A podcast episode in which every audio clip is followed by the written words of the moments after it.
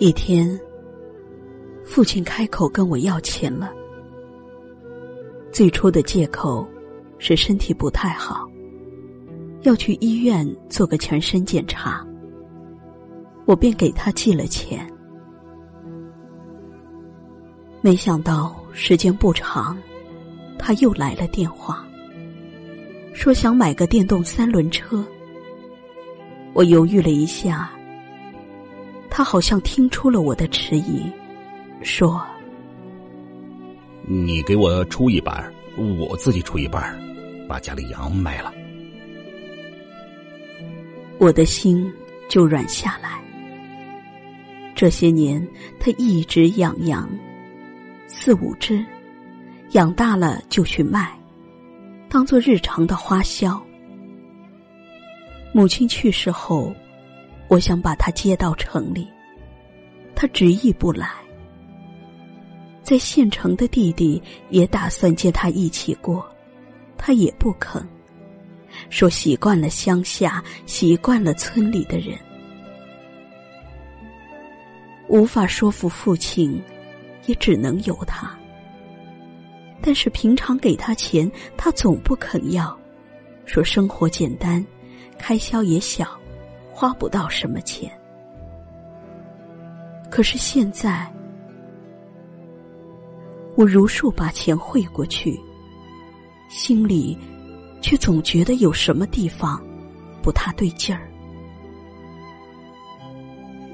这样过了三个月，我决定带女儿回家去看看她。门锁着，隔壁的三叔说他去放羊了。我牵着女儿去坡上，远远看见小小的羊群，近了才看见他坐在一棵树下打瞌睡，旁边铺着块塑料布，上面放着吃了一半的饼，一小袋咸菜，还有一壶水。心里一酸，喊了声：“机灵一下，睁开眼睛，半天才反应过来。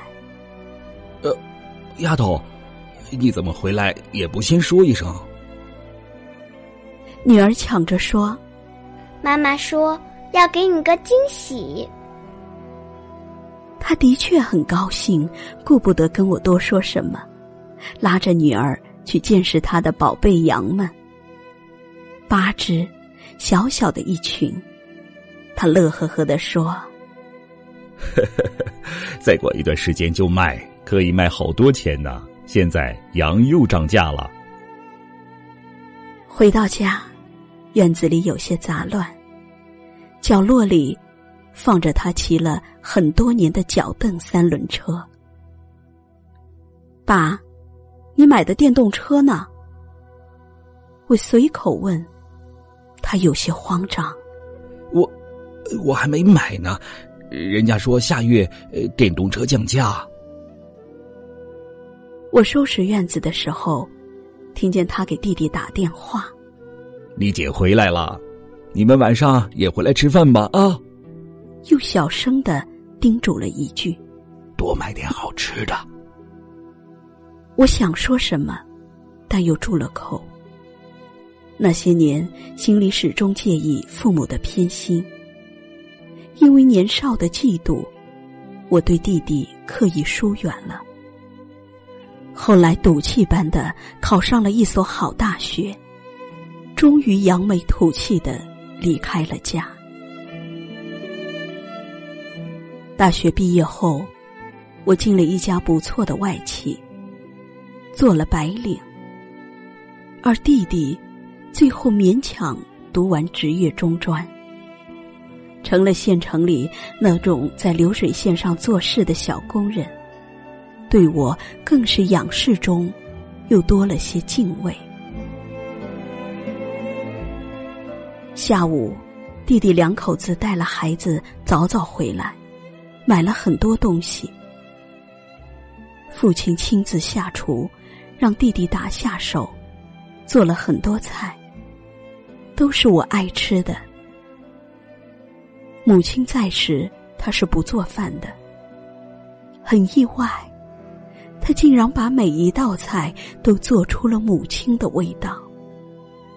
吃着吃着，我几乎流下泪来。晚上，我在院子里陪他说话，只是没想到，他绕了很大的圈子。先说村里正在统一规划，又说母亲生前想重新翻盖房子，最后才试探着问：“你们要是手头呃不那么紧，呃能不能？哎，你知道的。”你你弟弟他们，我打断他，爸，翻房子需要多少钱？心里忽然有一丝说不出的伤感。大概呃，大概要两万块吧。他的声音低下去，又赶快补充。我的羊要是都卖了，也能卖出好几千块钱。我愣了一下，两万多对我来说也不是小数目。我嗫嚅着：“爸，我回去看一看再说，应该不是太大问题。”他低下头：“哎，丫头。”难为你了，哎，看看能有多少？爸年纪大了，别的事儿也不会花钱了。我笑了笑，月光暗暗的，他一定看不出我的笑容有些苦涩。跟老公说了父亲要钱的事，半天。老公也不说话。他不是一个小气的人，但这一年他的境况比我更糟。他经营着一家小的出口公司，现在连工资都成了问题。最后他说：“把钱给爸爸，咱们紧紧手，日子总还过得去。”在我把钱汇给父亲半个月后。我遇到老家一个亲戚来城里办事，闲聊中，我顺口问：“我们家的房子开始翻盖了吗？”他有些诧异：“没听你爸说要翻盖房子呀？”然后他想起来什么：“哦，对了，你爸把羊都卖了，帮你弟弟买了辆小客货车。你弟不在工厂了，自己给人开车送货呢，不少赚钱。”我的心里像瞬间被凉水浇透，有冷冷的寒意。原来他是骗我的，他始终是偏着弟弟，偏心到骗了我的钱来帮着他。父母是不能恨的，可是那怨到底有多重？回到家，我终于忍不住把自己关在洗手间，借着哗哗的水声，哭了一场。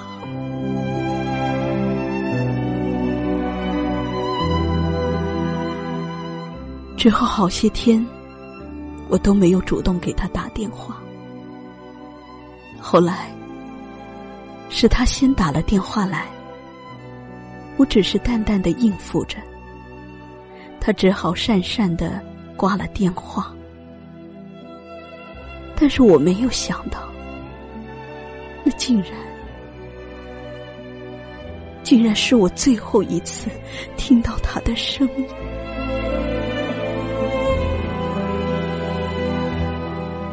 三天后，我接到弟弟电话，说他去世了，死于心肌梗塞。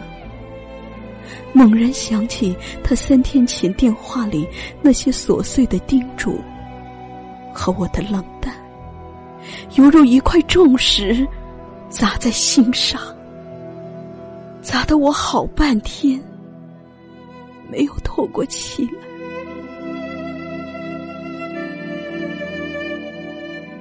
赶回家去，第一次我和弟弟抱在一起痛哭。母亲离开时，我还有他的怀抱可依。而现在，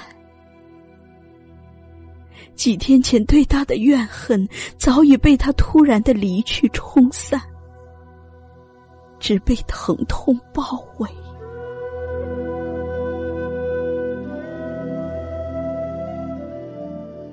安置了他的后事，走的时候，弟弟送我去车站，说：“姐。”要常回来，爸妈都不在，家还在。一句话，我干涸的眼中忽然再度充满了泪。握握弟弟的手，说了声保重。我上车离开。我想，也许以后，这个所谓的家。我不会常回了吧？过了好多天，我才从他的离去中平静下来。但是人生真的竟是这样的祸不单行。老公的公司出事了，他被一个客户骗走了全部的资金，老公几乎崩溃。从不沾酒的人开始日日买醉，我既心疼焦急，又无计可施。想了一个晚上，决定卖房子。弟弟是第二天中午打来的电话。他离开后，弟弟倒是常常打电话来。我没有心思和他寒暄。他也听出了我的焦虑，耐心的询问，最后，还是对弟弟说了。没想到他竟然坐了火车，第二天一大早就赶了过来。进门什么都不说，从怀里掏出报纸包着的一沓钱来。姐，这是五万块，不多，先拿着应急。我吃惊不已。你哪来的钱？这几个月开车拉货赚了一部分，用房子抵押贷了三万。县城里房子不值钱，只能贷这么多。我心里一热，把钱推给他。我不能用你的钱，姐。去年工厂倒闭，我和你弟妹都下岗，想买辆车没钱。你给了爸四万块，让他给我，还不让爸告诉我是你的钱。我呆住了。弟弟依然在说：“爸说了，小时候，你总让着我，因为我是弟弟。现在我要保护你，因为你是女人。爸还说，有一天他不在了，我就是你娘家。”爸，我一转头，泪如雨下。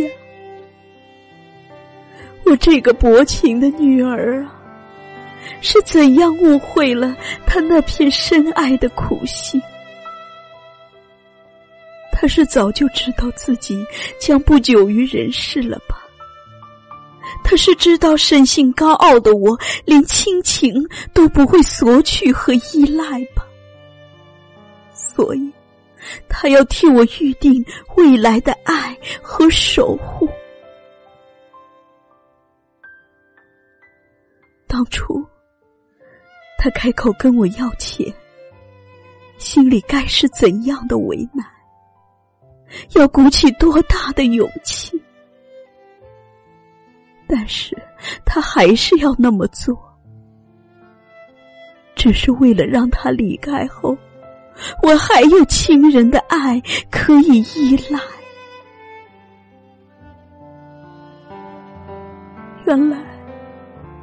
他最爱的孩子还是我。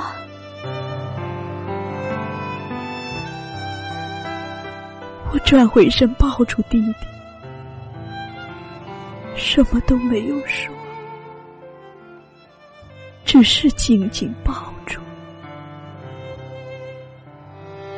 我想此刻睡在天堂的他，一定是安心了，因为他那个始终活在他的深爱中却不自知的女儿，终于懂得了。